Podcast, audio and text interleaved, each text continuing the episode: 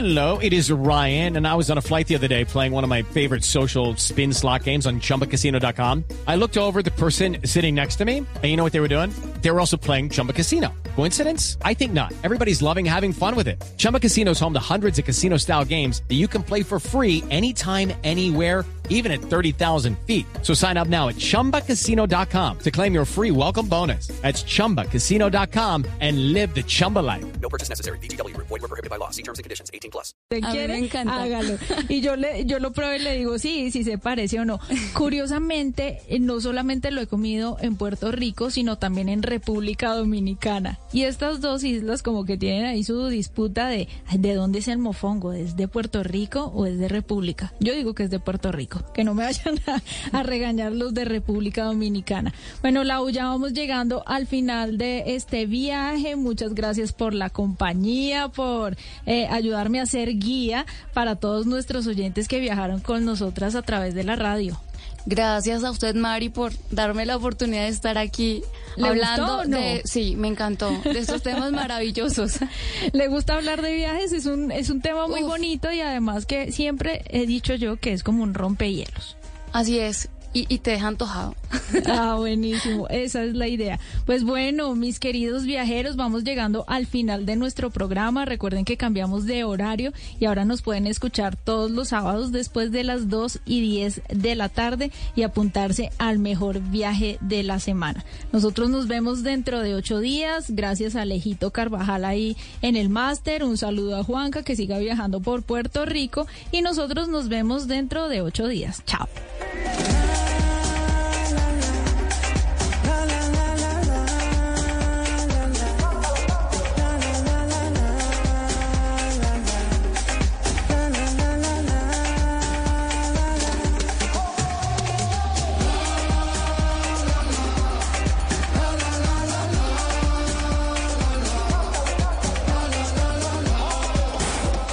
Estás escuchando Travesía Blue.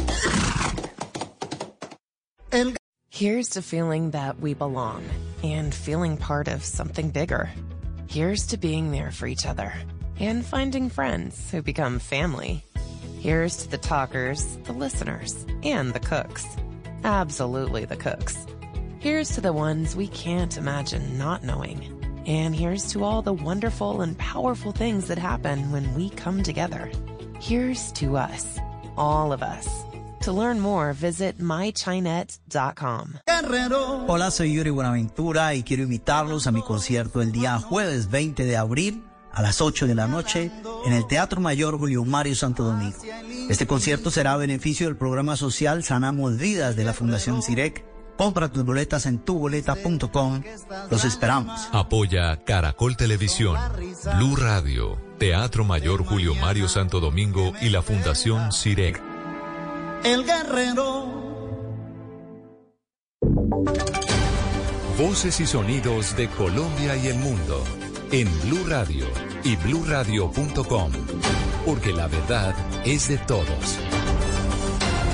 3 de la tarde y 12 minutos. Les cuento que desde Palmira, el Valle del Cauca, la ministra de Salud, Carolina Corcho, dijo que la reforma al sistema no ha perdido su esencia como se presentó ante el Congreso, pese a los acuerdos eh, que el presidente Petro ha hecho con varios partidos eh, políticos, como por ejemplo no acabar con la CPS, para que sea aprobada. Acuerdos que se han conseguido en los últimos días. Lina Vera estuvo allí en el Valle con la ministra de Salud.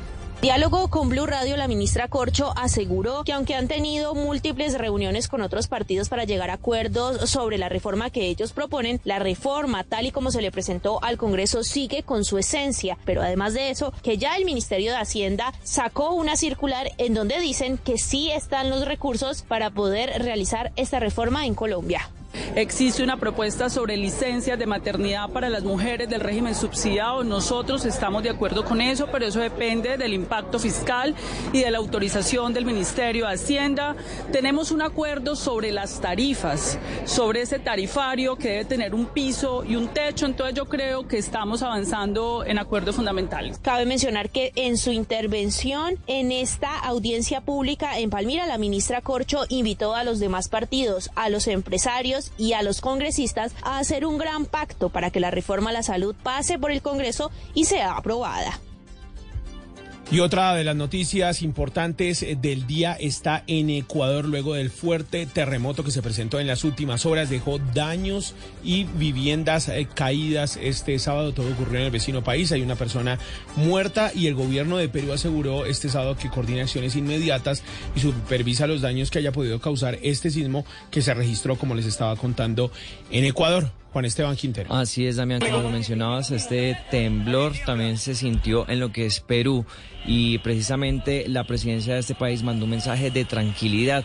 Dijo lo siguiente, el gobierno coordina con las entidades para evaluar los daños personales y materiales y ejecutar las acciones inmediatas que correspondan. El movimiento telúrico alcanzó una magnitud de 7 en territorio peruano según el reporte del Instituto Geofísico del Perú, que agregó que 10 minutos después se produjo otro movimiento telúrico de magnitud 4.1 en la misma zona. En cuanto a la situación en Ecuador, se han conocido más imágenes del fuerte temblor que sacudió a varias ciudades. Y ojo, hace constados instantes se pronunció también la presidencia de Ecuador por medio de su cuenta de Twitter, en donde el presidente Guillermo Lazo aseguró que ya trabaja con el gobernador del Guayas y que activaron todos los mecanismos para evaluar los daños producidos por este sismo. Uy, se iba a caer. Oh. Bueno, ahí estamos escuchando un poco la situación que está ocurriendo en Ecuador luego de este terremoto que se presentó en las últimas horas y que es una noticia en desarrollo que les estaremos contando todos los detalles aquí en Voces y Sonidos en Blue Radio. Por ahora seguimos con noticias en Colombia porque a la cárcel fueron enviados los dos presuntos responsables de la muerte de la mamá del alcalde de La Vega en Cundinamarca. Estos hechos que ocurrieron el año pasado. Los detalles, Pablo Arango. Damián, ¿qué tal? Muy buenas tardes. Mire, le cuento, fueron capturados alias El Gato y alias Michael, dos presuntos responsables de la muerte de la mamá del alcalde de La Vega en Cundinamarca. Estos hechos se presentaron específicamente el 27 de noviembre del año pasado. ¿Qué ha dicho la Fiscalía? Que han revisado más de 300 cámaras de seguridad y estas personas aparecen en esos videos. Hay elementos probatorios que los incriminan y ha dicho el fiscal seccional justamente de Cundinamarca que tienen responsabilidad y que responden por homicidio, pero también por hurto. Escuchemos al fiscal. Habrían disparado desde una motocicleta contra el vehículo en el que se desplazaba el alcalde junto a su esposa y su madre. Una pormenorizada investigación permitió establecer las circunstancias de modo, tiempo y lugar en que se perpetró el crimen atribuido a los hoy procesados. Damián, estas personas no aceptaron cargos en la audiencia pública, sin embargo se enfrentan a más de 30 años de prisión. Si llegan a ser condenados, tenemos toda la ampliación en nuestra página en Blue Radio. Gracias, Pablo. Es una noticia en desarrollo. También nos está contando las noticias judiciales que están ocurriendo en Colombia y seguimos hablando de noticias en Bogotá porque imagínense ustedes un taxista quemó el carro en el que trabajaba durante una discusión con su pareja sentimental, quien era la dueña de ese vehículo de servicio público, Julián Peña. Las autoridades capturaron a un hombre taxista de 59 años de edad luego de golpear a su pareja sentimental. Este hombre aparentemente tras un ataque de ira incendió el taxi en el que trabajaba. Los hechos ocurrieron en horas de la noche del pasado viernes 17 de marzo. Mayor Osvaldo Marín, comandante de la policía en la localidad Rafael Uribe Uribe. Ingreso una llamada a la línea de emergencia 123 donde nos informan un hecho de intolerancia, donde una persona eh, prendió fuego a un vehículo y abandonó el lugar. Al momento del cuadrante llegar hasta el sitio, encuentra un vehículo taxi totalmente incinerado. El capturado quien posee antecedente por el delito de homicidio fue presentado ante la Fiscalía, donde deberá responder por el delito de violencia intrafamiliar. Hablamos también de noticias en Santander porque la Personería de Florida Blanca denunció públicamente el aumento desmesurado de riñas en los colegios. Boris Tejada.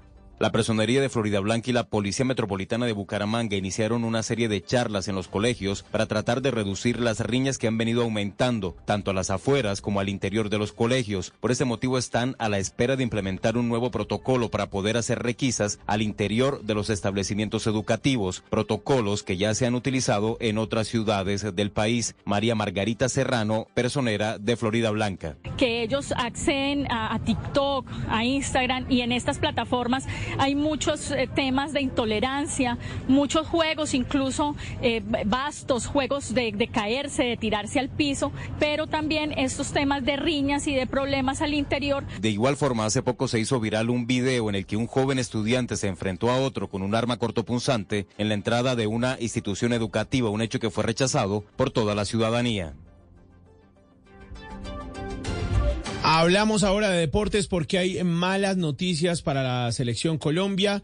Uno de los convocados por Néstor Lorenzo se lesionó y no podrá estar en la fecha FIFA en la que Colombia disputará dos juegos en Asia. ¿De quién se trata, Juan Carlos Cortés? Se trata de Damián, el delantero de Racing, Johan Carbonero, que sufrió la ruptura del ligamento cruzado anterior de su rodilla izquierda y será baja en el equipo de Fernando Gago por varios meses, por lo que el entrenador no podrá contar con una de las figuras del plantel. Luego de un choque con el jugador del Tatengue, Federico Vera, el colombiano había sido reemplazado por Gabriel Aucha a los 15 minutos del primer tiempo, en el partido en el que la Academia venció 3 por 1 Unión de Santa Fe este viernes en la noche. Esta es la de Carbonero con Vera. La rodilla izquierda le hace un movimiento raro a Carbonero cuando frena de golpe. En la inercia ¿no? de la carrera que traía, esa rodilla hizo un movimiento antinatural. Carbonero de 23 años intentó seguir en cancha, 10 minutos más tarde tuvo que ser sustituido. De esta manera también se pierde el colombiano los juegos de la fecha FIFA con la selección Colombia porque había sido convocado por Néstor Lorenzo. Estará fuera de las canchas por un largo tiempo y este lunes 27 de marzo será operado por los médicos de la institución. Noticias contra reloj en Blue Radio. En desarrollo, quema de contenedores, cargas eh, policiales y destrozos en el mobiliario urbano se produjeron hoy en las protestas como la de Burdeos y París convocada contra el gobierno francés, al que acusan de autoritarismo por haber aprobado la impopular reforma de las pensiones por decreto. La cifra, 73 mil pasajeros, estaba previsto que viajen este sábado por las eh, principales terminales terrestres de Bogotá. Los principales destinos son los departamentos de Antioquia, Valle del Cauca y Cundinamarca. Y quedamos atentos porque después del terremoto que se registró hace muy eh, pocas horas en Ecuador, el saldo de víctimas mortales de los terremotos de febrero pasado en el sureste de Turquía se acerca a 50 mil, entre ellos casi 7 mil extranjeros, informaron hoy las autoridades turcas. Son las 3 de la, de la, tarde y 11 minutos. Todas estas noticias las podrán conseguir en blurradio.com y también en nuestras redes sociales arroba blurradioco. Viene, se dice de mí. Esta es Blue Radio. En Bogotá, 89.9 FM. En Medellín. 97.9 FM. En Cali, 91.5 FM. En Barranquilla, 100.1 FM. En Bucaramanga, 960 AM. En Pereira y el norte del Valle, 89.2 FM. En Tunja, 103.1 FM. En Villavicencio, 96.3 FM. En Armenia, 89.2 FM. En norte de Santander, 97.5 FM, en Neiva 103.1 FM y en Córdoba 96.0 FM. También en bluradio.com, en Facebook Blue Radio Colombia, a través de Twitter en arroba Blue Radio Co y en la señal de TDT.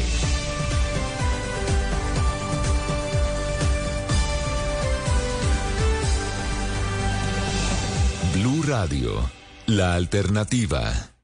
Su trayectoria, su historia, su verdad. Blue Radio presenta Se dice de mí. Todo sobre los grandes del mundo del espectáculo en Colombia. Presentado por Diva Yesurum, por Blue Radio y bluradio.com.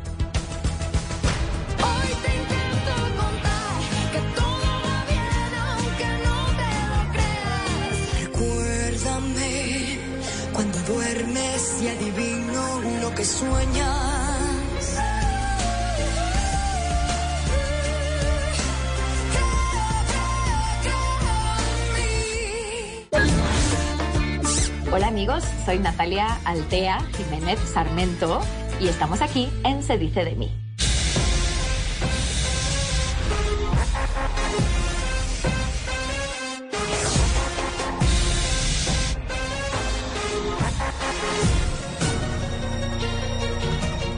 Talentosa española que enamoró a Colombia gracias a su carismática participación en el programa La Voz Kids y Senior se compromete a contar sus más íntimos secretos en Se dice de mí y lo mejor, sin máscaras. Yo veía que esta persona a mí no me trataba como yo me merecía. Creció en el seno de un hogar muy amoroso, pero en el colegio el tema era a otro precio. Me hicieron la vida imposible en el colegio. O sea, a mí en el colegio, o sea, fue la peor etapa de mi vida. Luchar por sus sueños le costó un río de lágrimas, angustias y tristezas. Es muy fácil encontrar gente que se aprovecha de ti. Su familia sufrió mucho al verla luchar por sus sueños. Y de repente te das cuenta de que has perdido todo por lo que has luchado. Durante la pandemia se desprendió de todo lo material y volvió a ser libre. Y lo puse todo a la venta. Todo lo vendí. Aquí comienza Se dice de mí, el programa que muestra la vida de las celebridades sin máscaras.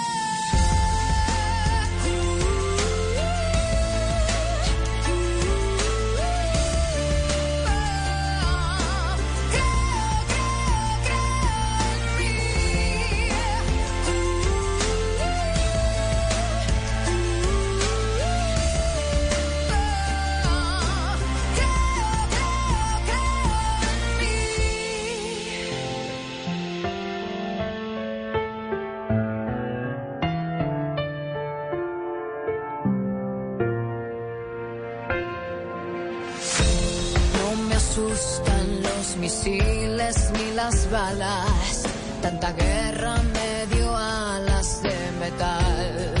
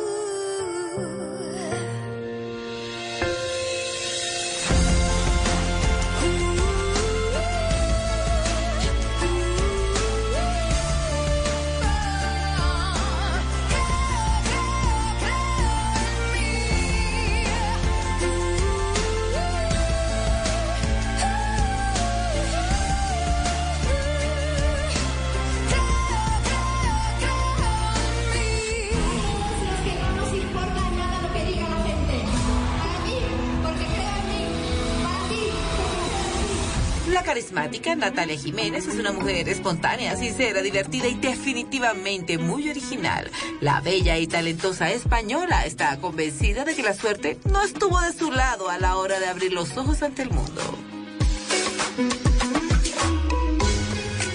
Yo nací un 29 de diciembre de 1981, una fecha muy peculiar porque nadie te quiere regalar nada en esas fechas. Este, y nací en el Hospital de La Paz, en Madrid. Eh, y bueno, pues eh, mi seno familiar éramos mi mamá, mi papá, mi hermano Patricio y yo. Eran unos tiempos duros aquí en, en- en España. Y, y fue una, una niña muy bienvenida. Eh, era muy bonita de, de pequeña. Es difícil creer que una mujer con una voz tan potente no creció con una enorme influencia musical. Pero toda regla tiene su excepción y en este caso sí que aplica. Lo de ser cantante como que me vino solo, eh, porque mi familia no teníamos eh, otros artistas. O sea, sí, mis tíos eran artistas, pero la verdad como no convivimos mucho por cuestiones familiares, eh, pues yo la verdad que nunca los vi cantar ni bailar ni nada. Eh, y a mí como que me salió solo, como que yo me subía ahí a la mesa de casa y cantaba para los vecinos y cantaba para, para todos los vecinos del patio desde mi cuarto. Y estaba en su habitación. Su habitación daba a un patio interior del edificio donde vivíamos. Y era verano, las ventanas estaban abiertas y estaba cantando por la tarde, pero ya um, 16 años estaba cantando y entró a la habitación y le digo, Natalia, cállate un poco ya, por favor, que vas a despertar a la gente que está durmiendo la siesta. Y se oye una voz por el patio que dice, Antonio, déjala que canta como los ángeles.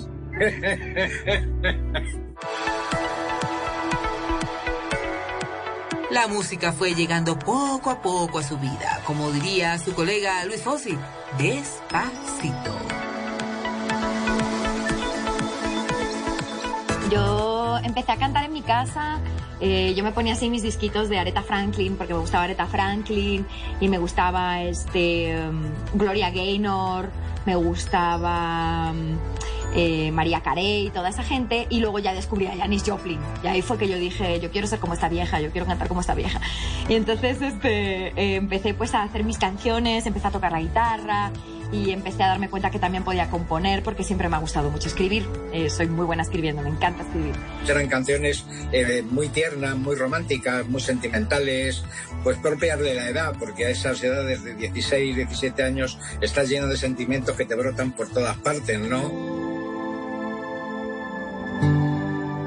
Su paso por el colegio no le dejó los mejores recuerdos. Hoy lo cuenta con aparente calma, pero es un tema que aún le duele.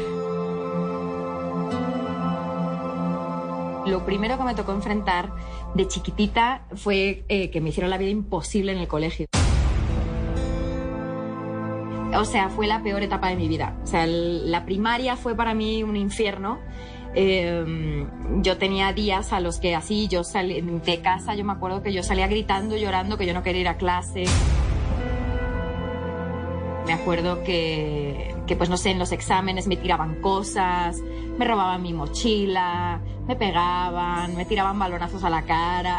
o sea, yo la verdad que tuve una infancia difícil en ese sentido porque soporté muchos abusos de gente. Nunca supimos nosotros realmente que ella en el colegio lo pasaba mal. y la forma en que de repente alguien creativo que puede componer como ella compone y escribir como ella escribe, pues de repente no iba con las reglas de los colegios y pues la hacían sentirse que no pertenecía a los lugares donde estaba. Sus padres sintieron una enorme desazón cuando se enteraron de que la niña de la casa no iría a la universidad. Mis papás, cuando yo les dije que me quería dedicar a la música, mi, pa- mi padre lo primero que me dijo fue así como de, hija mía, no te lo podías haber puesto más fácil. Y entonces me dijo, no, yo ya lo tengo visto, tengo ahí una escuela que se llama Ritmo y Compás en Madrid, donde me pueden eh, educar la voz, donde me pueden enseñar a manejar el diafragma, donde me pueden enseñar y tal. Y dije, entonces, ¿qué necesitas de mí? Y, o, o de nosotros. Y dijo, financiación, dinero. Y entonces yo le dije, vale, pero me acabas el bachiller. Y entonces ese fue el acuerdo. Pasó mucho tiempo para que ganara notoriedad en el gremio de la música. Era bonita, tenía una voz insuperable y como si fuera poco carismática, una buena tarjeta de presentación para cualquier estrella naciente. Yo fui conociendo grupos de gente, de músicos en Madrid y eh, nos juntamos eh, un grupito de músicos ahí de- en, pues en la zona donde yo vivía, que era como en el noroeste, la sierra del noroeste de Madrid. Y, este, y teníamos un grupo de blues y de rock, así que molaba mucho, ¿no? Y entonces eh, estos chicos eh, nos, nos presentamos a un concurso de música, ¿no? Nos íbamos a presentar. El día del show me dejaron tirada y entonces no vinieron y me presenté yo sola eh, a tocar con mi guitarrita. Así yo salí ahí a cantar con 20 bandas de heavy metal y de rock y, este, y gané el concurso. Y dije, vaya, si me dan una copa por esto, ¿sabes? Eh, pues qué más me pueden dar. y entonces ahí fue que yo dije, ah, no, pues me voy a dedicar a esto full. Y entonces se llevó su primer premio, que consistió en 100.000 pesetas, un trofeo, y al día siguiente cantar en las fiestas del pueblo con el alcalde y con toda la gente que asistía a las fiestas. Y entonces cuando la vi encima del escenario por segunda vez ya dije, definitivamente Antonio, tenemos un artista. Fue tan impresionante lo que vivió en esa primera audición que definitivamente gana y además de eso creo que es como el trampolín inicial para su carrera musical y para que le vaya como le va hasta, hasta esas alturas de su carrera. Es un artista que hace suyo lo que ella ejecuta. O sea, es tan versátil que puede cantar lo que sea, como sea, donde sea, y lo hace suyo. Increíble. No solamente la voz, sino es lo como lo hace. Natalia anhelaba con darse a conocer de manera masiva como artista y bueno, buscó su propio método para que su voz se escuchara. Y salía del colegio, ella se iba con la guitarra y se quedaba en el metro tocando, ponía el sombrerito y ahí le llegaban las monedas y los billetes. Y le fue muy bien en eso, tocando en el metro y en la calle. Y realmente como que la gente la empezó a querer. Yo cantaba en el metro porque sentía que, que necesitaba que me escucharan, básicamente. O sea, yo tenía una necesidad como de aprobación eh, y de, y de como de, de sentir que yo pertenecía, ¿no? Porque como yo era la niña más pequeña de la familia, de tres hermanos, porque es que mi otro hermano vivía afuera, porque era de otro papá. Entonces, este, yo me sentía así como, como el underdog, ¿sabes? Como a mí nadie me pela. Entonces yo me puse a cantar en el metro para que alguien me hiciera caso. En ese momento en casa no estábamos mal, no nos faltaba de nada, estábamos bien, pero ella necesitaba expresar, necesitaba mm, que la gente la oyera, que la gente la viera, que la gente, que compartir con la gente lo que ella tenía, lo que ella tenía dentro de sí. Este escenario que de pronto para cierto artista puede ser en el momento más explosivo de su carrera cantar hacia esa gente, pero que también para el inicio marca como esa etapa de confianza, también de decir yo puedo, eh, se me quitó la pena, voy a intentarlo y así fue. Es un poco difícil decirlo, pero tristemente las mujeres en ese sentido sí les toca más difícil. El machismo que se van a encontrar en los escenarios, les prestan menos atención en esos escenarios complicados. A mí no me importaba qué tipo de gente fuera la que me viniera a escuchar, era gente que me venía a escuchar, ¿sabes? Entonces, no me importaba. De repente si me encontraba gente así un poco creepy en el metro, ¿no? Que de repente pues yo estaba tocando y tal. Y justo donde yo tocaba era un pasillo muy largo y aquí había unas escaleras, ¿no? Y entonces de repente venía un friki, ¿sabes? Y se sentaba ahí, se quedaba mirándome así dos horas. Y así como de, ok, no se va a ir, ¿sabes? No se va a ir el friki este. Al inicio creo que para todas las personas es complicado, eh, que habla mucho de una necesidad y un gusto por hacer lo que te apasiona, pero sobre todo también por esta necesidad de ser escuchada y de que con todo el trabajo del mundo, pues salir a cantar en ese metro que hoy, hoy ella puede circular a través de él y tener mucha nostalgia y recordar todo eso que vivía, ¿no? Yo creo que en cualquier trabajo hemos tenido que soportar condiciones desagradables para poder salir adelante y eso es pues de lo más normal y siento que eso a mí me ha ayudado a lo largo de mi carrera a aguantar algunas situaciones difíciles que me han llevado hasta donde estoy el día de hoy, ¿sabes? Eh, yo siento que ahora hay una generación de gente que, que no soportan absolutamente nada que también está bien, o sea, está bien levantar la voz por ti mismo cuando es un abuso, pero cuando son cosas normales de tu trabajo, está bien soportar, ¿no? Y está bien decir, ok, esto es parte de mi trabajo, ¿Me toca cantarle una pandilla borrachos? Hoy toca pandilla borrachos. ¿Cómo están? Buenas noches. Si uno logra enfrentarse a ese público, tener una respuesta positiva, aprender también de cierta manera a manejar esos espacios y esos escenarios, está hecho. Repente apareció la que sería la oportunidad más grande de su vida. Si Natalia aceptaba radicarse en México, su existir cambiaría. La fama y los millones supuestamente estaban esperando por ella. Formaría parte de la agrupación La Quinta Estación y el destino comenzaría a sonreírle. Un buen día me llega Natalia y me dice, papá, me ha llegado un correo de México de una empresa, de una discográfica que se llama BMG, hoy Sony, se llama BMG, eh, que dicen que les interesamos y que, y que van a venir a vernos. En ese momento, me acuerdo que escuché en el demo que tenían una de ellas era Perdición, que me, se me sigue siendo una de las mejores canciones de, de ellos, como La Quinta Estación. Ella agarró su, su, su grupo y se lo montó ahí en el hombro, ¿no? Y ella iba, y iba, iba creí, creí, creía en lo que estaba haciendo y lo que hacía era, se lo gozaba. Ya regresamos a Se dice de mí, el programa que muestra la vida de las celebridades sin máscaras. Natalia Jiménez tiene muchas más joyas para destapar. Es muy fácil encontrar gente que se aprovecha de ti.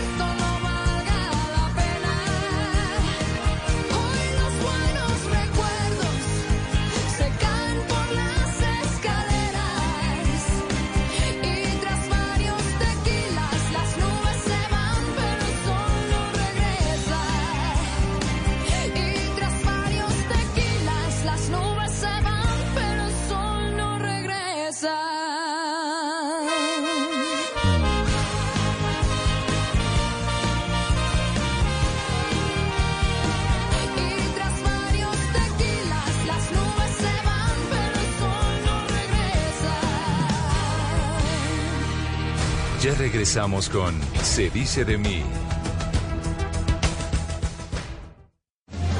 Here's to feeling that we belong and feeling part of something bigger.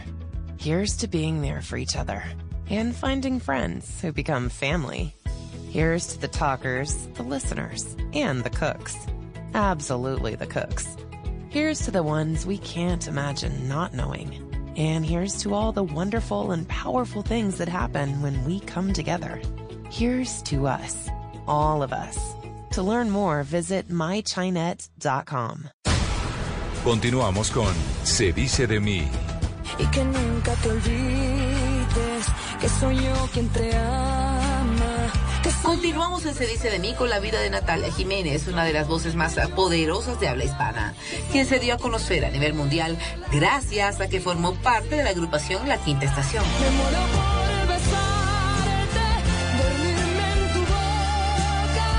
Pero el precio que tuvo que pagar por ganarse un espacio en la música fue muy alto y sobre todo doloroso. Yo a los 22 años yo me fui a México desde España. Eh, yo solo había vivido en España y me fui hasta México, crucé el charco y me vine con tres completos desconocidos a vivir a México, todos juntos en una casa. Y era la primera vez que vivía sola sin mis papás, y era la primera vez que me iba a un país extranjero a vivir, era la primera vez que pisaba México. Todos en una sola casa. Era un poco un horror. No, pero bueno, era lo que había y también era un grupo nuevo que nadie conocía. Se fue a México eh, con lágrimas en los ojos, eh, con lágrimas en los ojos, hasta el punto de que yo me hice un experto en antenas parabólicas para poder coger una señal que llegaba por un satélite lejanísimo. Estaban como combinando un sonido rock popero, pero con algo de música mexicana que, que no había funcionado mucha gente. Y la verdad, funcionaba y sonaba muy bien. Y la verdad que fue, fue difícil porque pues yo no sabía qué es lo que me iba a encontrar, no sabía cómo, no sabía qué iba a ser de mi vida, pero al final, como yo dije, pues es mi sueño, ¿sabes? Y yo soy la que lo maneja, ¿sabes? Tú eres el único que puede manejar tus sueños. La Ciudad de México es una ciudad muy cosmopolita eh, y también es una ciudad muy, muy grande que implica tener muchas agallas, porque si no la ciudad te come. Le duele recordar el trato que muchas veces recibió y de paso lo que dejó de recibir. En esta industria es muy fácil encontrar gente que se aprovecha de ti, sobre todo si eres una persona que necesita tomar terapia y no lo sabe. Yo siento que a la mujer le sigue cobrando factura ese capítulo tristemente de soy mujer, entonces me toca hacerme respetar, pero también darme la oportunidad de mirar yo cómo realmente a punta de mi talento demuestro que he llegado hasta acá es por talento y no por otra cosa. Yo siempre he visto a Natalia una mujer valiente, ¿sabes? Una mujer que, que finalmente sabe que para que algo sea grande y para que el resultado sea grande, tiene que ir a arriesgarse en grande. Y finalmente ese salto que pega a México, como dices tú, y que se aterrice allá y le apueste a desarrollar una carrera allá, es donde muestra que ella creía mucho en su sueño, pero también estaba mostrando que era mujer, o que es una mujer muy valiente en búsqueda de sus sueños. Esta es quizás una de las entrevistas más sinceras que ha ofrecido Natalia. Ella quiere que su testimonio ayude a quienes sueñan con ser artistas y sepan a qué se podrían llegar a enfrentar. Por eso sugiere prepararse física, emocional y sentimentalmente para sortear cada situación. Cuando crezcáis, sabes que, que os tratéis vuestras heridas desde chiquitos, porque eso es lo que va a hacer que vosotros crezcáis cuando seáis grandes y que no, no, no estéis acarreando ser un niño toda la vida. Ese niño ya se fue.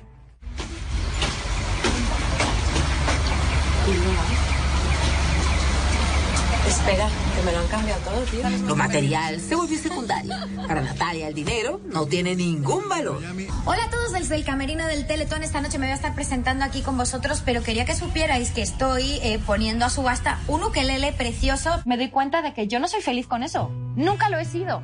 Cuando llegó la pandemia, ¿tú sabes qué hice yo con todas esas cosas? Las vendí. Las vendí.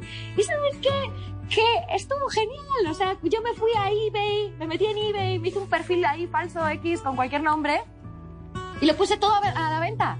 Todo lo vendí. Todo, todo, así, todo lo vendí. Y me acuerdo perfectamente bien que ella vendía, vendió, no sé, como cinco bolsos de muy buena marca y vendió guitarras y vendió este hasta muebles, ¿sabes? O sea, lo que, lo que pudo y ella entusiasmada. Yo dije, basta, yo no quiero todas estas cosas, no las necesito. Yo me tengo a mí misma. O sea, yo manejo mi mundo sin tanta pendejada. Perdón. Pero creo que eso fue liberador, deshacerte de esos apegos, porque los apegos al final de cuentas, lo he hablado yo mucho con ella, los apegos nos hacen sufrir demasiado. Ella puede salir vestida a la calle normal. Si la cartera es de marca o no es de marca, le da igual. Eso sí, cuando se viste y cuando se pone lo que se pone, se registra una foto increíble. O sea, una persona que, que lo que se ponga le queda bien.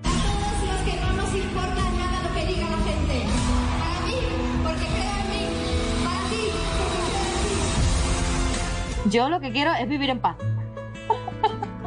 A mí me gusta vivir en paz. Me gusta pasar tiempo con mi hija, con mi esposo, me gusta trabajar, me gusta eh, las cosas sencillas. Me gusta una buena comida, una buena cena, me gustan unos zapatos cómodos, no tienen que ser de marca, esto no es de marca. Este, me gusta, me gustan las cosas sencillas. Y esa sencillez que ella tiene y esa entrega que tiene al público no es otra cosa más que todas esas bases que ella ha tenido y cómo fue evolucionando en su carrera poco a poco y, y el empezar desde cero, empezar pidiendo unas monedas, empezar haciendo este tipo de, de cosas que quizá mucha gente no nos atrevemos a hacer, te van convirtiendo en la persona que, que eres hoy. Y creo que Natalia es esa persona sencilla porque todo le ha costado mucho trabajo. Los golpes de la vida la convirtieron en una mujer más fuerte y decidida, hasta el punto que faltando prácticamente horas para casarse, decidió que no iría al altar. Yo no me casé porque al final yo, yo llevaba ya unas semanas en las que yo veía que esta persona a mí no me trataba como yo me merecía. Y yo dije, yo no voy a pasar el resto de mi vida con una persona que me trata así. Entonces, este, yo decidí no casarme. O sea, y eso es, eso debe de ser lo natural. Yo lo llevé muy lejos. Yo tendría que haber cortado esa relación mucho antes. Yo ya sabía que eso estaba mal. Yo sabía que eso no iba a ningún lado. Yo por complacer y por no arruinarle a los demás su, su, su expectativa de la boda conmigo, de, de, ¿sabes? Pues yo me quedé ahí.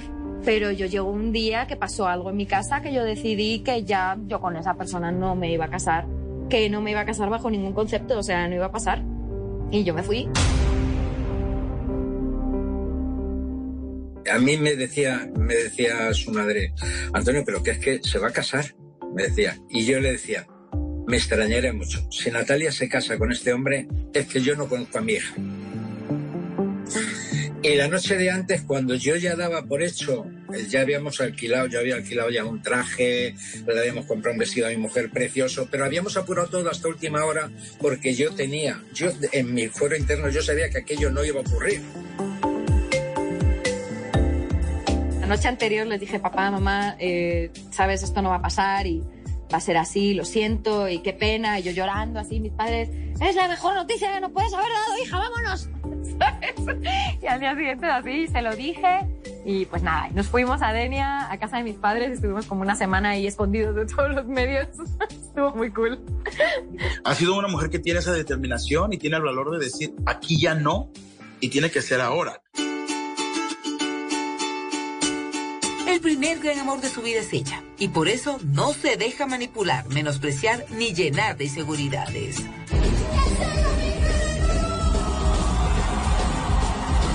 Tienes que ser tú tu prioridad. Tú eres tu prioridad de tu vida, nadie más lo es. Nadie lo va a hacer por ti. Nadie va a trabajar por ti mejor que tú. Nadie. O sea, no podemos depender de alguien más para hacernos felices. Tenemos que hacernos felices nosotros.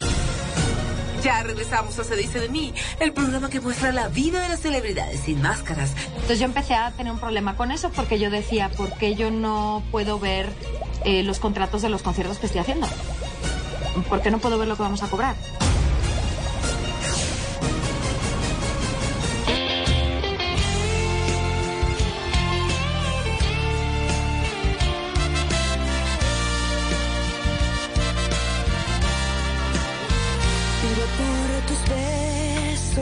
por tu ingrata sonrisa, por tus bellas caricias. Eres tú mi alegría, pido que no me falles que nunca te me vayas y que nunca te olvides que soy yo quien te ama, que soy yo quien te espera, que soy yo quien te llora, que soy yo quien te anhela, los minutos y horas,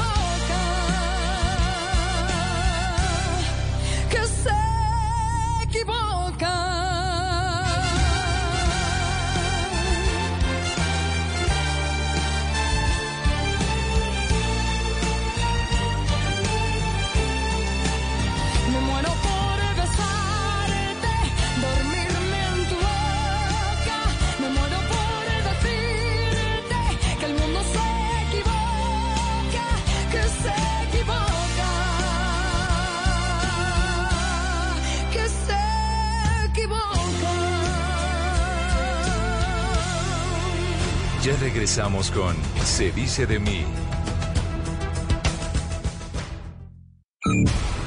Continuamos con Se dice de mí. Que todo va bien aunque no te lo creas, aunque a estas alturas Entramos a la recta final en la vida de la exitosa cantante Natalia Jiménez, la ex vocalista de la agrupación La Quinta Estación, le está contando su verdad a Colombia. Lograron éxitos alrededor del mundo, reconocimientos también. Solo que pasaba algo muy particular y era que entre los integrantes, a pesar de que uno los ve como, como público y como de pronto periodista también, como una familia, no siempre es así. Nosotros en nuestro grupo la verdad que no nos llevamos bien. O sea, nosotros pasamos muchos años llevándonos mal.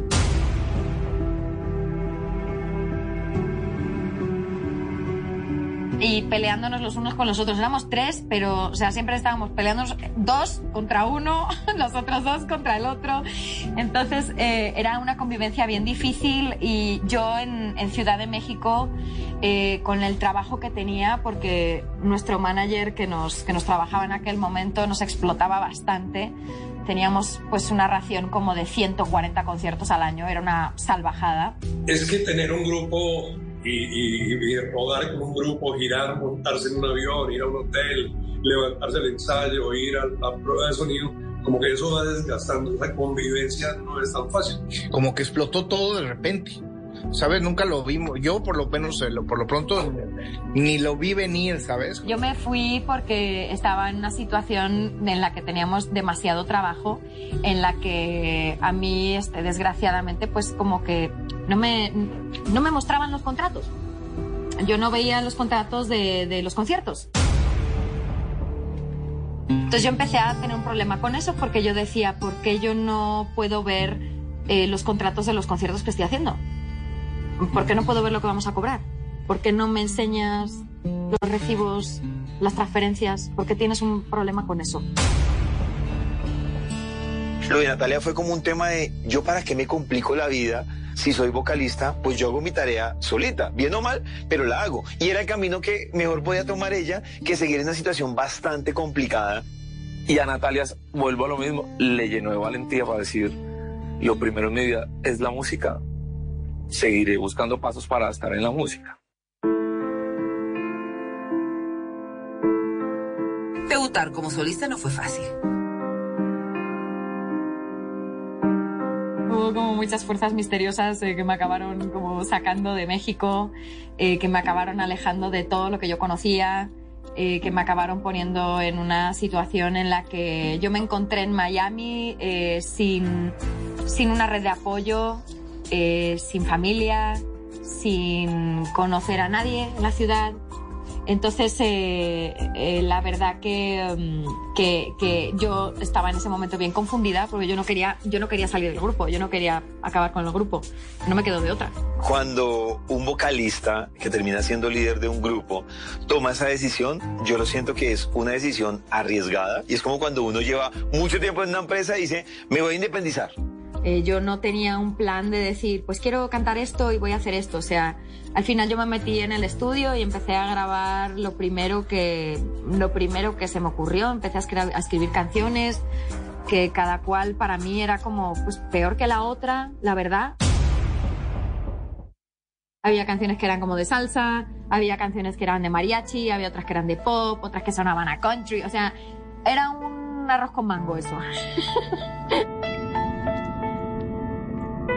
Y la verdad que para mí eso fue muy frustrante porque yo, mi idea de solista era la idea del artista que soy ahora. Y mira lo que me he tardado en llegar. Y luego eh, saqué Creo en mí. Y Creo en mí, es así, ese sí fue un muy buen disco, porque ese sí ya yo ya tuve como tiempo para, para escribir canciones, me junté con gente muy querida, eh, como Claudia Brandt, con quien escribí muy buenas canciones, con Motif, eh, hicimos un disco precioso. Y cuando ella saca Creo en mí, como que todo explota, nominación al Grammy, premio Lo Nuestro, mejor revelación, todo se vino como en un boom impresionante y claro, arriba.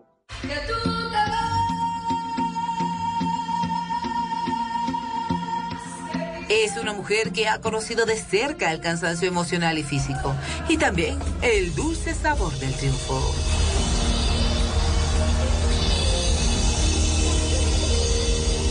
Grammy americano fue así como que no jamás yo me esperaba haberme ganado un Grammy americano y fue muy chistoso porque veníamos de unos conciertos en Venezuela y estábamos pasando migración en Estados Unidos ese día, o sea, esa hora y de repente así me llegó el mail así de que te has ganado un Grammy americano. Y yo, ¿cómo que me he ganado un Grammy americano? ¿Y qué estoy haciendo aquí en migración en Estados Unidos? ¿Qué hago que no estoy en la gala? ¡Qué horror! Y, es- y el oficial que le firmaba el pasaporte, ella le dice, mira, me ganar el Grammy americano. Y el oficial como que no lo creía y la buscó de verdad y se dio cuenta que era verdad. Oh, wow, congratulations, qué bueno, adelante, ahead, whatever. O sea, un Grammy un Grammy. Es la graduación definitivamente, porque es eso precisamente, es decir, estoy haciendo las cosas bien, lo que he hecho musicalmente le está gustando a la gente, lo que soy como persona atrae gente, atrae público, toca masas.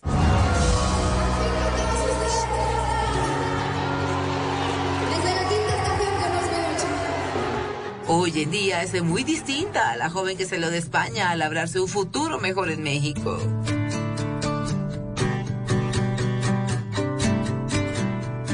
Yo creo que México para ella significa eh, la casa que ella, eh, la casa, la casa que la, que la, que la crió, ¿no? Digamos que México para ella, ella dice, bueno, yo soy española, pero yo realmente me fui a una edad en donde me formé en México, ¿no? Y entonces ella es súper mexicana en muchos aspectos, por eso dicen que es la española más mexicana, porque eh, te das cuenta cuando estás con ella en México que conoce mejor México que muchos mexicanos. Y entiendo que la, la música que a ella le encanta mucho es la música ranchera, regional mexicano, por muchas cosas. También sus raíces españolas, sus artistas como Rocío Jurado, Rocío Durcal, tal, tal. Pero eso a ella le, marca mucho eh, esa parte mexicana ella. Los mexicanos tienen un dicho que a mí me encanta y es que los mexicanos dicen, nosotros los mexicanos somos tan chingones que nacemos donde nos dé la gana. Entonces hay casos como el de Luis Miguel, el de la misma Chabela Vargas, el de Mantequilla Nápoles, que era un boxeador que fue como el símbolo de, los boxeadores mexicanos, eh, y de Natalia, que a pesar de que no nacieron en México, Rocío Durcal, como que se sienten muy mexicanos, ¿no? Es, es, es- una, es una cosa bastante particular, bastante extraña, pero a mí me encanta ese, ese dicho que tienen ellos, ¿no? Lo hizo muy bien. Lo hizo muy bien porque adaptó muy bien su voz a todo lo que estaba pasando alrededor de la cultura musical mexicana y además escogió una de las plazas más grandotas.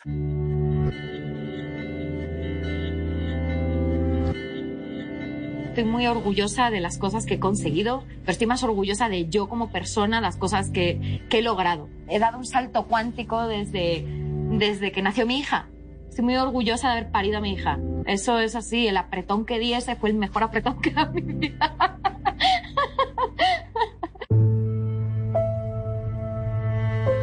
Un día su existir quedó en shock cuando los médicos le dijeron que tenía que dejar de cantar porque primero estaba su salud. Tenía nódulos eh, que son básicamente como unos callos. Salen como unos callos, las cuerdas vocales son como así, son como, como una cosita así. Entonces se frotan entre ellas, ¿no? Cuando la fricción es demasiada y estás forzando mucho, acaba saliendo un callo que hace que te quedes como ronco, ¿no? Y empiezas a cantar así, como, como Bruce Springsteen. Entonces, este, lo que tienes que hacer es terapia vocal, básicamente. O sea, o te operan. Eh, a mí, gracias a Dios, se me fue con terapia vocal. Este, básicamente fui con el foniatra y estuve pues meses hablando, hablando poco, haciendo ejercicios de, vocalización y demás y se fue bajando. Ni siquiera me tuvieron que dar corticoides, porque eso es muy malo, ¿sabes? Que te metan cortisona para las cuerdas vocales. Eh, y con eso yo me recuperé. Imagínate eh, sentirse con el riesgo de perder eso que a ella tanto le, le da y que es su vida. Pues claro que estaba muy estresada y, bajo tratamiento. Y, pero déjame decirte, súper disciplinada. Y cada que vamos a un concierto y estoy en backstage con ella, es una mujer que si no tiene que hablar, no habla. Nuevamente está enamorada. Arnold Hemkes es su actual pareja y definitivamente es el complemento perfecto para ser feliz. Que es un ser humano súper sensible, que tiene unos valores, sabes, súper lindos y, eso sí te hace admirarla, ¿no? Y tenerle una estima y un cariño que con el tiempo se fue algo bien profundo. felizmente enamorada de esta, de esta nuevo- de esta nueva pareja que tiene y, y- y hacen una buena química en todo. y le da a Natalia a Arnold eso que todos necesitamos, un apoyo espiritual, un, un apoyo de un, acompa- un acompañamiento verdadero. Sumado a eso, el amor de su niña la llena de una gran ilusión. Mi hija es lo máximo. Le gustan los dinosaurios, le gusta la ciencia y es así como toda nerdy, le gustan las piedras. Salió súper hippie, así como la madre. y siempre estamos en el campo, nos encanta estar en el campo.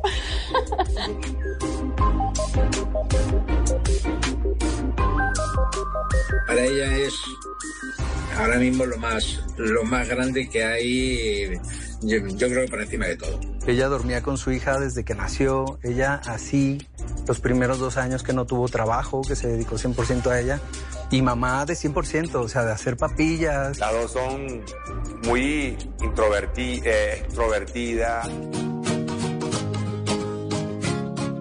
Los niños le seducen, por eso no dudó en aceptar ser parte de la Voz Kids y luego Senior.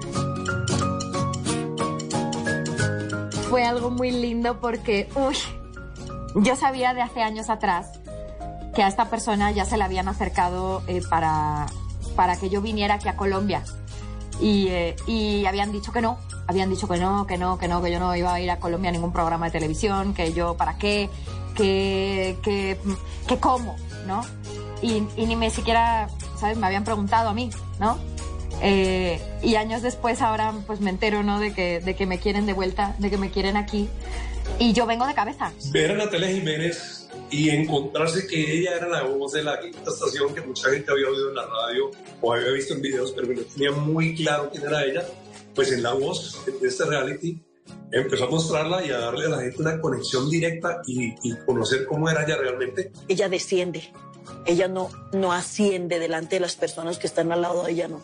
Ella tiene un magnetismo, mamita, y una personalidad tan arrolladora que ella más bien llega a ti y te trata como si tuviera años de haberte conocido. Y ese tipo de personas dan espacio para que uno evolque sus emociones, su corazón y todo hacia ella. Y yo lo hice. Lo hice porque, y hoy día doy gracias a mi Dios. Hicimos de eso una gran experiencia de tres meses aquí en Colombia, que ella terminó, pues ya ves, enamorada de los colombianos, los colombianos de ella, la gente grande, los niños. Yo siento que es de las decisiones más importantes de, esta nueva etapa de su vida, haber venido a Colombia. Y gracias a que, a que yo, me,